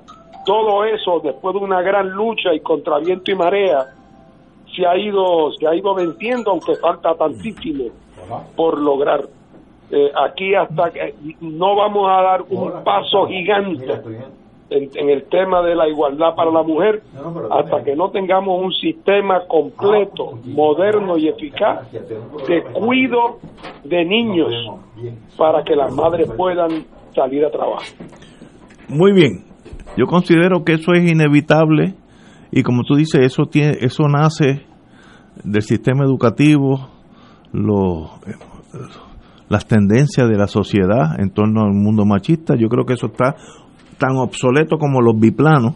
Así que ya es tiempo que seamos todos iguales, no en teoría, sino de verdad. Que, que, que, lleguen a la población. Si tienen 53% de la población, porque tengan 53% de las obligaciones, las necesidades, eh, los, beneficios, todo en la vida. Eh, no, no veo por qué no, pero hay que ir poco a poco en, en, esas taras del pasado. Compañero. Bueno, ya es hora de que las mujeres y los hombres empaten, pero yo quisiera retornar precisamente al tema de los empates, porque son empates distintos, empates y desempates. El empate entre Pierluisi, eh, o por lo menos el empate que reflejan no, dice, El, que reflejan las encuestas. las encuestas reflejan 50, por un punto. Uno. El, el, empate virtual entre Pierluisi y Charlie es un empate de dos partidos que van bajando los votos. Van bajando a la misma velocidad. Tanto absoluta como relativamente. Es decir, es un empate que lo que refleja es el descalabro. Mientras que el virtual empate que aparece en algunas encuestas entre eh, Dalmao y la Lúgaro 10 y 11%. es de dos partidos en ascenso. Exacto. Así que son dos empates totalmente distintos. Pero por otro lado, ustedes mencionaron la candidatura donde no hay empate. Eh, por ejemplo, la de la comisaría residente eh, entre Jennifer y Acevedo Vilá. A mí me parece que eso se cantó desde el día uno, cuando el Partido Popular escogió o no escogió, francamente no hubo ni siquiera primarias porque Aníbal Acevedo Vilá no tuvo contrincantes porque los contrincantes se, se retiraron. Eso no demostró fortaleza de Acevedo Vilá, lo que demostró fue una gran debilidad del Partido Popular, una desorganización extraordinaria. Si Charlie como candidato a gobernador quería otro candidato a comisionado residente, ¿por qué no se ocupó de que hubiera buenas primarias con buenos candidatos, aparte de Acevedo Vilá, y que se enfrentaran a Acevedo Vilá? Así que demostró una gran debilidad ahí el Partido Popular como la está demostrando el PNP también con el caso de la estadidad. ¿Por qué la, el PNP incorporó en las elecciones de mañana la consulta con la estadidad? Por su debilidad y su punto fuerte en la estadidad. Y ahora resulta que en el caso de la estadidad parece que también hay un empate virtual entre el sí y el no, lo cual también demuestra una debilidad en el Partido Nuevo Progresista, pero también una debilidad en la famosa causa de la estadidad. Aquí los cambios están apuntando en otras direcciones. Claro, hay una serie de municipios, como tú me decías, Guainabo, eh, Bayamón, Caguas, Carolina, de un partido o de otro, que eso ya uno puede estipular prácticamente lo que va a pasar, a menos que hubiera una sorpresa que nosotros eh, realmente desconocemos. En otros pueblos yo no estoy muy enterado porque pues eso depende de unas dinámicas locales que no que no aparecen en las encuestas y que con las cuales no estamos del todo familiarizados, pero ciertamente todo esto está acusando unas tendencias de cambio. El resquebrajamiento de Puerto Rico, el resquebrajamiento económico de Puerto Rico, la carencia de opciones claras para Puerto Rico, pues naturalmente van a obligar también a Estados Unidos, en función de sus intereses, a actuar. Y Puerto Rico no puede quedarse quieto. Puerto Rico necesita ir diseñando, como el 89-91, transiciones transiciones para alterar esta relación política de Puerto Rico con Estados Unidos, para descolonizarlo. Las transiciones son como bisagras para abrir puertas. Pues eso es lo que se necesita, abrir esas puertas políticas. Estoy totalmente de acuerdo. Eh, según el nuevo día, y yo le doy eh, credibilidad a las encuestas, las encuestas leí hace unos 5 o 10 años, eh, hablando de Estados Unidos, cómo la tecnología el conocimiento de hacer encuestas ha, brincado eh, desde el punto de vista de credibilidad, eh, que, casi uno puede predecir a, los estados por, estado quién va a ganar, quién va a perder, y hay encuestadores en Estados Unidos que hacen encuestas en otros en otras naciones. Y, y la tecnología es una cosa que se que son viables. Estoy partiendo de la premisa que no hay intereses creados pequeños estoy partiendo la premisa que las encuestas son encuestas. Pero si el Partido Nuevo tiene 35% y el Partido Popular tiene 34%, es 69%. Así que hay un 31% libre como gavete por ahí cogiendo por las praderas del, del futuro.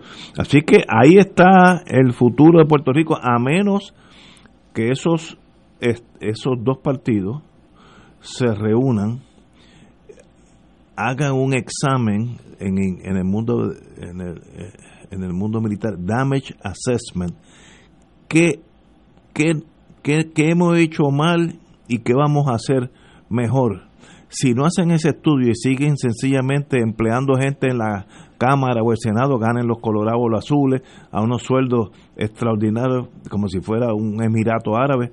Si siguen en ese mundo igual, eh, como decía aquel militar eh, inglés en África, they came in the same old way, they were defeated in the same old way. Eh, vinieron con la misma cosa de antaño y murieron como, como, como, como, como debió pasar. Así es que el mundo cambia y el que no cambia con el mundo, pregúntenle a los dinosaurios, ya son historias. Yo veo un nuevo mundo approaching, acercándose a nosotros, los oldies, los azules y los colorados. Y si no adelantamos, si no nos ponemos más jóvenes, no estoy diciendo en edad, sino en ideas, vamos a sucumbir in the same old way. Tenemos, vamos a una pausa, amigos, y regresamos con Fuego Cruzado. Esto es Fuego Cruzado por Radio Paz 810 AM. Cuando se presentó la ley promesa, yo la denuncié. Y una vez se aprobó, combatí la Junta de Control Fiscal como ente abusivo contra nuestro pueblo. Los demás aplaudieron la aprobación de promesa y dijeron que colaborarían con la Junta de Control. Al momento de decidir, pregúntate, ¿quiénes estuvieron con la Junta y quién la combatió? Por una patria nueva, Juan Dalmao, gobernador. Anuncio político pagado por el PIB. Fuego Cruzado está contigo en todo Puerto Rico. Marta o Moraima, ¿quién tiene el mejor plan? Yo pago cero en medicamentos. ¿Y tú, Moraima? Yo, cero, comprado en dental. ¿Marta? A mí me dan 90 pesos en OTC. y a mí 5 mil en dental. Ambas ganan con MMM Elite, el plan que cuida tu salud y tu bolsillo. Llama y oriéntate. MMM Healthcare LLC es un plan HMO con un contrato Medicare. La afiliación en MMM depende de la renovación del contrato. Concluye la jornada electoral y Fuego Cruzado te ofrece la cobertura más completa de los incidentes ese martes 3 de noviembre. Los resultados según se producen y la proyección de los vencedores antes que nadie. Intégrate al equipo de Ignacio Rivera y nuestro panel de expertos analistas y recibe la información más fidedigna el día de las elecciones. Elecciones 2020, martes 3 de noviembre, 3 de la tarde en adelante por Radio Paz 810 AM y la cadena de Fuego Cruzado, con la perspectiva más certera del ambiente electoral nacional y en los Estados Unidos, con el auspicio de Jeep. La aventura continúa. La noche del 2 de noviembre estás invitado a participar de una noche de acompañamiento y oración por los fieles difuntos, a transmitirse en directo por Radio Paz 810 AM y Radio Paz 810.com a las 7 de la noche, con la participación de los cantantes católicos Josy Santiago y la presentación especial del hermano peruano Miguel Quiñones. La transmisión concluirá con la celebración de la Santa Misa, presidida por su excelencia reverendísima Monseñor Roberto Octavio González Nieves, arzobispo metropolitano de San Juan de Puerto Rico. Noche de acompañamiento y oración por los fieles difuntos. Lunes 2 de noviembre, 7 de la noche, por Radio Paz 810 AM. Y ahora continúa Fuego Cruzado.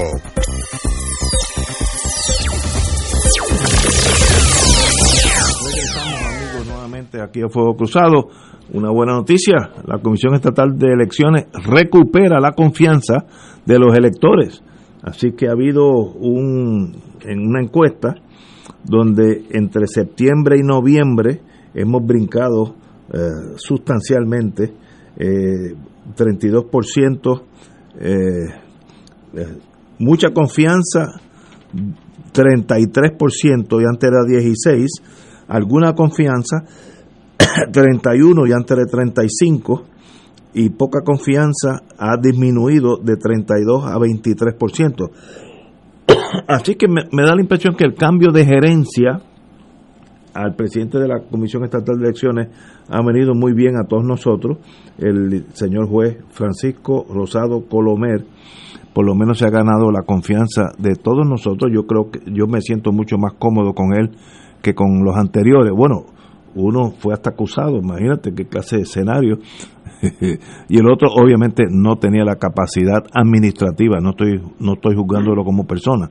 Así que por lo menos qué bueno que hay alguien allí a cargo de eso, eh, que trabaja en consenso con, con los, eh, los partidos que están allí, que son todos, y que el tiro salga por donde sea. De eso tú sabes más que yo, Martín.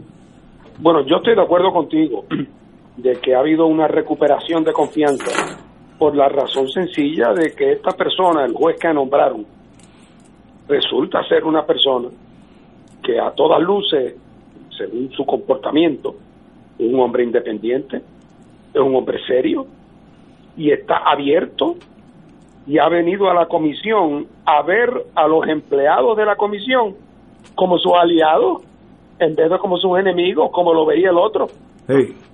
Entonces el otro creía que con tres ayudantes en un cuarto oscuro, él podía hacerlo todo, mientras que este que está ahora se da cuenta que la comisión está llena de gente con mucha experiencia, con mucha capacidad de trabajo, que lo que hay que hacer es encauzarlo y traer un poco de orden y lo ha hecho. Eh, así es que hasta el momento sigamos todos con los dedos cruzados, porque este parece ser un hombre que además no tiene interés en quedarse de presidente de la comisión hasta el siglo XXII, sino que está loco por terminar su tarea y volver a la judicatura con su reputación intacta. Y ojalá y así lo haga. Pero te quería comentar, Ignacio, que tú ahorita hacías referencia que el PNP y el Partido Popular, eh, si no hacen una profunda reflexión para un cambio de dirección, pues, pues, pues, pues van, van camino al precipicio. Fíjate que si eso es así, tú ahorita comentabas que el Partido Popular, su campaña es eh, volver a la 936. si tú sumas y restas, esa es la campaña. Ah, perdón, y otra cosa, y decir que los, los PNP son más pillos que ellos. Entonces la campaña del PNP a su vez está basada en dos cosas. En decir que los más pillos son los populares y en decir lo siguiente.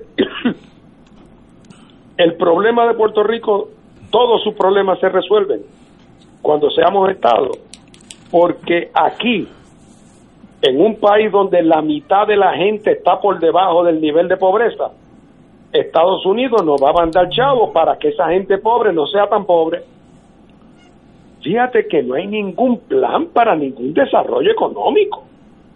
Se parte de la premisa de que nosotros tenemos una población pobre que será pobre siempre y que por lo tanto lo más que podemos aspirar es a que el chequecito del mantengo le llegue lo más grande posible.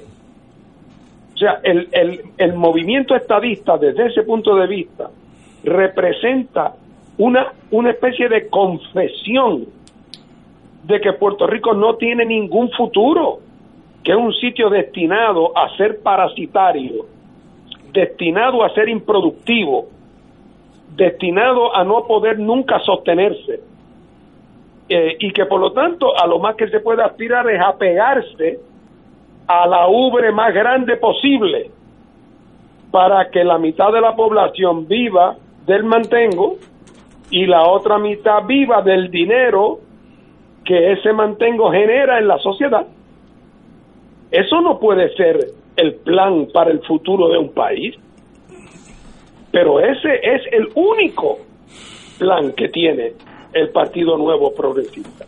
¿Cuándo tú has oído a un PNP decir porque el día que tengamos los instrumentos jurídicos de la estabilidad, Puerto Rico podrá hacer tal cosa. Nunca. Todo lo que ha dicho siempre es el que recibe hoy 100 va a recibir 150. El que hoy no recibe nada recibirá 100.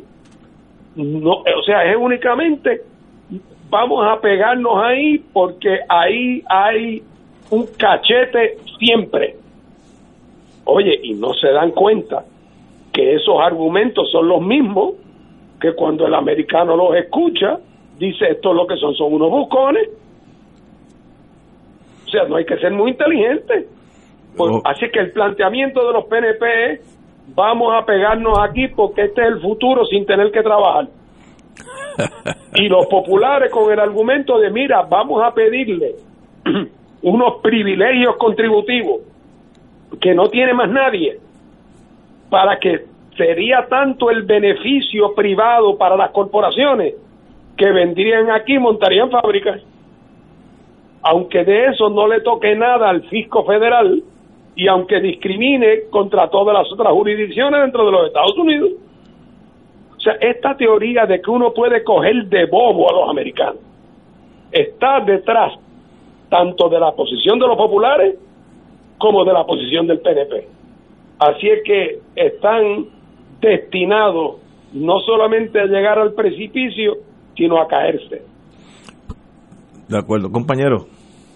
Realmente son dos proyectos sin fundamento Usted que es economista, de verdad, sin dígame. fundamento alguno. Mira, el del, el del Partido Popular, del rescate de las 936, eh, o algo similar, ¿verdad?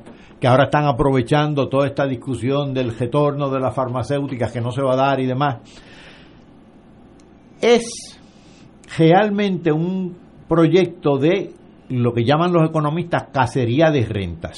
Es decirle a esas empresas, vengan aquí, declaren cuanta ganancia ustedes puedan imaginar aquí, aunque no la generen aquí, para eludir las contribuciones federales. El Departamento del Tesoro Federal rindió seis informes, no uno, seis, cuando estaban vigentes las secciones, la sección 936, criticando eso. Y ahora el Partido Popular lo propone, pero más aún, en el 2017 en Estados Unidos se aprobó una nueva ley contributiva para precisamente evitar eso. Ya habían derogado la 936, pero aprobaron una nueva ley contributiva que entre otras cosas evita el que las el que las empresas norteamericanas radicadas en otras jurisdicciones tengan tanta facilidad para declarar o transferir ganancias entre distintas jurisdicciones. Y ahora el Partido Popular se le ocurre, dice eh, lo siguiente, pues mira, esas disposiciones que a mí no me apliquen, ¿tú crees que a los norteamericanos les va a gustar eso?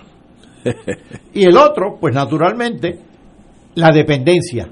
Transfiéreme cuánto fondo federal hay para acá, yo quiero ser este, elegible para todo, porque la estadidad es para los pobres, no para resolver la pobreza, sino para perpetuarla. Esos, esos dos proyectos no pueden ser agradables ni, ni para los norteamericanos, ni dicho sea de paso mucho menos para los puertorriqueños, si queremos tener un país de verdad. Ah, Martín, brincando, viendo este problema, pero del lado de Norteamérica, si usted fuera parte del establishment político o el establishment político en el Department of State o como sea. ¿Cómo tú manejarías la problemática que hemos examinado ahora como puertorriqueño de, pero desde el punto de vista norteamericano, ¿qué tú haces con esa isla con 3 millones de habitantes, la mitad bajo el nivel de pobreza y sin mucha posibilidad de salir de esa de, de, ese quagmire, de esa tierra movediza? Bueno, pues si yo si, si yo fuera una figura influyente en la rama ejecutiva del próximo gobierno de los Estados Unidos yo comenzaba convenciendo al presidente de que convoque a una conferencia nacional sobre el futuro de Puerto Rico. National Conference on the Future of Puerto Rico. Okay. Y entonces convocaba a dirigentes políticos puertorriqueños, convocaba a dirigentes congresionales, convocaba a gente de la academia incluyendo los submarinos que yo mandaría para que dijeran lo que yo quería que dijeran, ¿verdad? Eh, como es natural, y partiría de la premisa de que Puerto Rico tiene un derecho a la libre determinación, que nunca lo ha ejercido, Estados Unidos tiene una obligación de, permitirlo, eh, y, y que esto se da en unas circunstancias muy especiales y de una gran crisis y donde Estados Unidos, como potencia administradora por 120 años, tiene una responsabilidad de buscar una solución que atienda los intereses de ambas partes, que proteja los intereses legítimos de Puerto Rico y de los puertorriqueños y los intereses legítimos de los Estados Unidos, quien por cierto también tiene derecho a su autodeterminación. Y entonces habría un proceso donde se empiezan a estudiar las alternativas y se examinan sus pros y se examinan sus contras eh, y se examina cuáles son sus posibles trayectorias, se hace oculta políticamente al Congreso, se estudian los precedentes internos y yo te digo a ti que una vez que esa bola eche a correr, la fuerza de gravedad en la situación política norteamericana en este momento y en la situación material objetiva en que se encuentran los Estados Unidos con respecto a Puerto Rico, eso va a llevar a, ciertas conclusiones. Una es que la opción de la, de la estadidad, las condiciones que serían necesarias para que esto tuviera maduro, tomarían tres generaciones en lo que se pudieran en lo que se pudieran dar y que Puerto Rico no puede permanecer en una condición colonial por 75 años más. Y que por lo tanto hay que explorar otra. Obviamente que de la condición colonial actual hay que salir porque ese es el problema y es violatoria de los derechos de los puertorriqueños y que por lo tanto hay que buscar una nueva forma de relacionarse. Eh, eh, de Diego le llamaba independencia con protectorado otros le llaman independencia con una relación con, con un tratado de amistad y cooperación, otros le llaman libre asociación, una relación que permita que Estados Unidos se desvincule de Puerto Rico en términos de ya no tener capacidad ni poder para legislar ni gobernar en Puerto Rico y mantener una relación especial, revocable naturalmente por cualquiera de las dos partes, y, y que en la cual Puerto Rico recupere plenamente su soberanía y se pueda integrar al mundo como una nación independiente que tiene una relación especial económica con los Estados Unidos y que tiene libre tránsito de los ciudadanos de ambos países, reflejando lo que han sido políticas de los Estados Unidos por 120 años y que eso cada una de esas alternativas tiene un costo para Estados Unidos, como es natural, y ellos buscarán aquella que el costo sea más razonable eh, y cómo habrá de financiarse esta transición. No hay otra forma, Ignacio. Así va, no va a ser una cosa abrupta, no va a ser un rayo que cae del cielo, no va a ser un fenómeno de como el que tú viste en Vietnam saliendo en el helicóptero, nada de eso. Esto es un proceso gradual, pero que todo el mundo se va a dar cuenta que se va por fin a honrar el principio aquel que decía un tío que yo tenía, de que Dios en todas las casas y cada cual en la suya. muy, bien. Este, bueno, yo lo que veo es eso para uno entender un problema uno tiene que ponerse en las dos posiciones, el que pide y el que puede dar, porque si no, pues uno está mirando, yo creo que parte de los problemas de Puerto Rico es que vamos a Estados Unidos pensando como puertorriqueños que lo somos, cuál es lo que nos conviene a nosotros, y no pensando dónde están los intereses de los Estados Unidos en esta ecuación. A la larga, los imperios siempre van a ser lo que le convengan a los imperios. Eso es como una ley de gravedad, eso nunca varía. Así es que hay que meditar, como ha hecho el compañero Martín ahora, cómo uno lo mira desde el punto de vista anglosajón, eh, mirando a Puerto Rico, a ver si podemos llegar a un, un, eh, un acuerdo mutuo donde ambos ganemos en esta. Si no, pues va a venir el rayo fulminante a los Inglaterra con Belice, que dijo, bueno, señores, díganme el día y bajamos la bandera y se acabó. Ah, después la ciudadanía, no, no, la ciudadanía ya no hay. Eh, acuerdos con Inglaterra, ninguno. Y sencillamente, pues, cayó Belice en una depresión económica, le duró casi 20 años. Yo en ese mundo yo estaba más atento a esas cosas. Fue una, una depresión, pero de hambre por 20 años en lo que se reconstruyó. Hoy existe Belice, continúa siendo una, no, no es una isla porque es parte de Centroamérica, eh, extremadamente pobre, pero existe. Por ahí, por ahí estamos. ¿Vamos a esperar el rayo fulminante o vamos a tratar de hacer algo donde ambos ganemos algo? Vamos a una pausa, amigos. Esto es Fuego Cruzado por Radio Paz 810 AM. Hemos vivido tantas cosas juntos. Nos trepamos en cada montaña que vemos en el camino. Paramos en cuanto chinchorro existe en la ruta. Y donde vemos fango, ahí nos metemos. Vamos cargados con bultos, neveritas, sillas de playa y hasta barbecue. Las experiencias han sido inolvidables. Y las que faltan. Por eso yo le doy a mi vehículo el cariño que merece, dejando su mantenimiento en manos de expertos. Dale cariño tú también utilizando solo las piezas originales Mopar y sus servicios especializados de tus dealers Chrysler, Jeep, Dodge y Ram. Joven puertorriqueño, yo quiero que tú te quedes en Puerto Rico. Yo quiero que tú eches para adelante. En mi propuesta de Patria Nueva, yo propongo transformar el gobierno para que te responda, con mayor acceso a educación, que tengas oportunidades de empleo, leyes que protejan tus derechos laborales y las herramientas para que crees tus propias empresas. Yo deseo un mejor porvenir para ti. Juan Dalmao, gobernador. Anuncio político pagado por el PIB.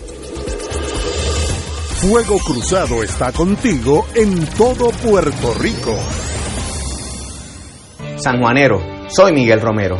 La gente de San Juan a diario me pregunta, ¿qué va a pasar después de noviembre? Mi respuesta es clara, seguridad para tu familia, una ciudad limpia e iluminada, calles reparadas, parques bien mantenidos y que aprovechemos nuestra fortaleza para crear empleos. Todo eso se logra trabajando. Yo lo tengo claro. Yo voy a hacer el trabajo y tú el 3 de noviembre eliges brillar. Juntos haremos realidad el nuevo San Juan. Auspiciado por Comité Miguel Romero. De todo un poco, con Manolo Almeida, el más ameno en tus mañanas por Radio Paz 810 AM. De martes a viernes a las 9 de la mañana. Notas positivas, salud, ambiente, negocios y entretenimiento. Manolo Almeida, doctora Bárbara Bustillo y la periodista Frances Ryan. De todo un poco, martes a viernes por Radio Paz. ¡Estamos vivos! Y ahora continúa Fuego Cruzado.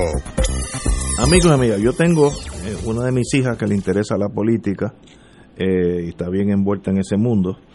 Me dice que en Estados Unidos hay que velar seis estados, swing states, estados que pueden cambiar de un lado o de otro. Michigan, Wisconsin, Pensilvania, que tiene 20 votos eh, electorales, Arizona, Florida, que tiene 29, y North Carolina. Estos son los, los estados que pueden determinar, estoy leyendo de inglés, the outcome, el, el resultado final. Eh, y dice, que me preocupa, eh, eh, la carrera hasta ahora se ha ido poniendo igual en estos en todos estos estados en recent days dice mi hija así que obviamente Trump mueve su gente tiene ímpetu lo cual es admirable y para mí es un milagro que todavía esté con la posibilidad de ganar la elección en Estados Unidos, que para mí es algo pues difícil de comprender. Pero mañana estaremos aquí, estaremos velando esos estados, Michigan, Wisconsin, Pensilvania, Arizona, Florida y Carolina del Norte. Esos son los que pueden variar, porque los, los que ya son de un lado, por ejemplo, California es de Biden, así que ya eso se contó, y esos son cuarenta y pico de votos electorales. Eh, pero ya eso ya eso no hay que contarlo porque ya eh, va a ser un estado mayor mayormente demócrata. Pero cómo tú ves ese panorama en Estados Unidos Martín bueno eso está eh, increíble como tú dices que después de lo que ha pasado en estos cuatro años todavía esté en duda la posibilidad de que pueda ganar Trump. Es el editorial más eh, eh, ¿cómo se llama? Eh, eh, que censura a los Estados a los Estados Unidos. Eh, parece mentira. Yo, yo, me acuerdo que la gente decía, y, y, no estoy haciendo la comparación exacta, ¿cómo es posible que los alemanes en el año 33, en dos elecciones corridas, votaran por Hitler?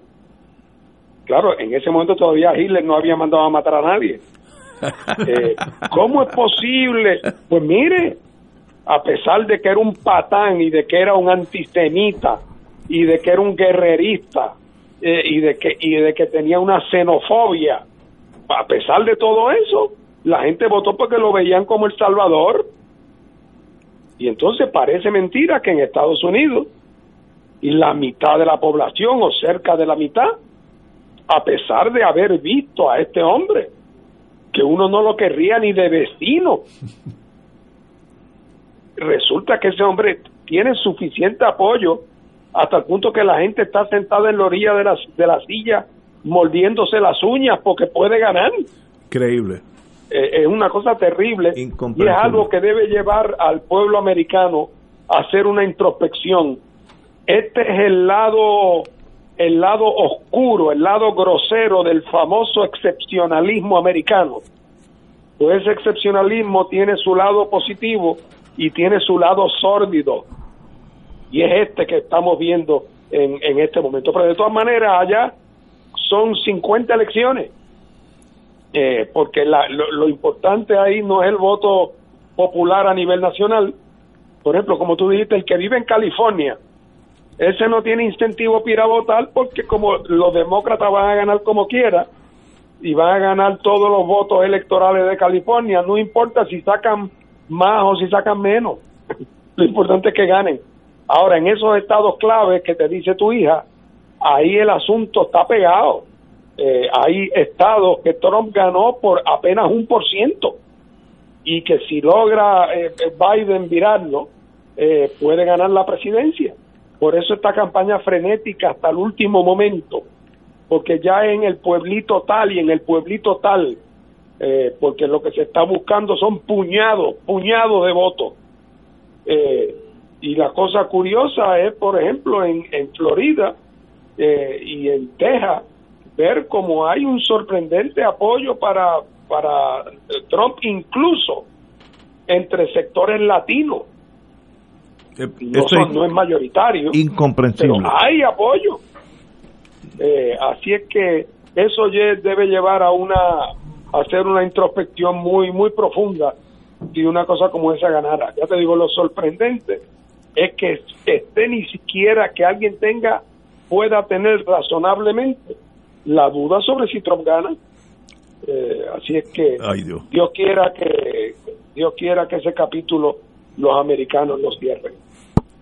Exagerando un tanto para dramatizar el punto, yo me pregunto quién representa al pueblo norteamericano. Porque Trump se representa a sí mismo, él no representa a nadie, no representa ni siquiera al capital, porque el único capital que él representa es el de él. Eh, es tan cretino como eso. Pero el Partido Demócrata, de manera creciente, en muchos, por muchos años, cada vez representa más a una serie de intereses, a la, a la gran, a las grandes farmacéuticas, a Wall Street. Entonces, ¿quién representa al pueblo norteamericano? Pues realmente no lo está representando nadie. Huelga decir que ojalá pierda Trump por un montón de razones, pero realmente Trump se está enfrentando a una de las peores versiones históricas del Partido Demócrata también, las ha habido peores, pero es una de las peores. Así que esto es el, panorama político de Estados Unidos en este momento es realmente desolador y triste. Eh, tuvo unas oportunidades durante las primarias el Partido Demócrata de echar para adelante, pero realmente, eh, evidentemente las despreció. Andan por ahí, están por ahí, pero las grandes masas del pueblo norteamericano no están bien representadas. Para mí es un misterio. Oye, Ignacio. Sí, diga usted. Quiero, quiero decir, para dejarlo claro, que aunque yo preferiría que ganara Biden, nos faltaba más porque creo que este otro señor le hace falta tratamiento médico intensivo. Eh, ¿Verdad? Y no debe estar acá. O sea, un loco no debe estar guiando la guagua. Exacto. Es una cosa sencilla. Eh, ¿Verdad? Ahora, para propósito de Puerto Rico, independientemente del resultado aquí mañana, gane PNP, gane Popular, gane el sí, gane el no, o cualquier combinación,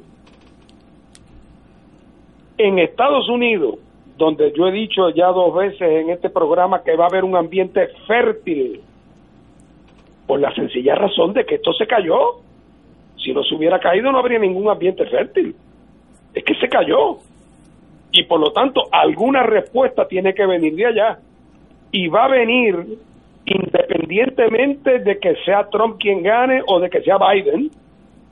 No serán idénticas las respuestas, pero la necesidad que tiene los Estados Unidos de enfrentar el desastre en que se ha convertido Puerto Rico eh, y lo que representa de potencial amenaza de colársele a los Estados Unidos eh, pidiendo eh, la entre comillas igualdad ese peligro potencial que representa de colarse detrás de la muralla es uno que lleva, que lleva a cualquiera, ya sea demócrata o republicano, a enfrentar el tema.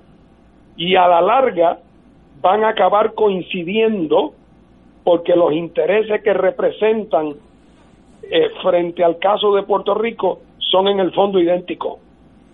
Así es que que gane Trump o no gane Trump, sobre el cual yo tengo mi preferencia, como dijo Paco, no quiere decir que un resultado o el otro cierra el paso del debate sobre el tema de Puerto Rico en Estados Unidos. Es un, es un debate cuyo tiempo ha llegado. Estoy de acuerdo y yo creo que Estados Unidos, a, diferencia de nosotros que somos algo tímidos a tomar decisiones, los imperios por su naturaleza se acostumbran a tomar decisiones buenas o malas, pero jalan el gatillo. Pregúntale a los que vivían en Nagasaki y cuál era la otra, Ay, Hiroshima y Nagasaki. Pues Estados Unidos puede tomar decisiones drásticas. Un día se salieron del canal de Panamá cuando ya dijeron que no había. Así que esa nación puede tomar decisiones dramáticas y ahí puede estar Puerto Rico en un futuro cercano. Bueno, tenemos unos, un minuto eh, los dos candidatos a la presidencia, Biden y Trump, están enamorando el, el voto boricua, no solamente en Florida, que tiene 29 votos electorales, sino en Pensilvania, que tiene 20 votos electorales, donde la población puertorriqueña es bien grande y puede ser el factor determinante en ese estado, eh, yo diría sobre todo en Florida, que son puertorriqueños de nueva cuña, de, determinar quién gana o quién pierde. La ventaja que tiene eso es que si Florida cae de un lado o del otro, son 29 votos electorales eh, presidenciales, los cuales puede ser la, ahí puede estar la, eh, la, la gobernación de Trump o Biden. Así que esperemos que nosotros, nuestros conciudadanos, algunos, muchos de ellos, familias mías y de todos ustedes, eh, sepan lo que tengan que hacer. Así que mañana estaremos aquí a las 3 de la tarde, 3 a las 15 horas, eh, porque vamos a tener un programa especial desde las 3 de la tarde hasta que más o menos ya sepamos la magnitud de la victoria. ¿De quién? No estoy seguro, pero hasta que venga la victoria. Hasta mañana, amigos. Gracias, Martín. Saludos.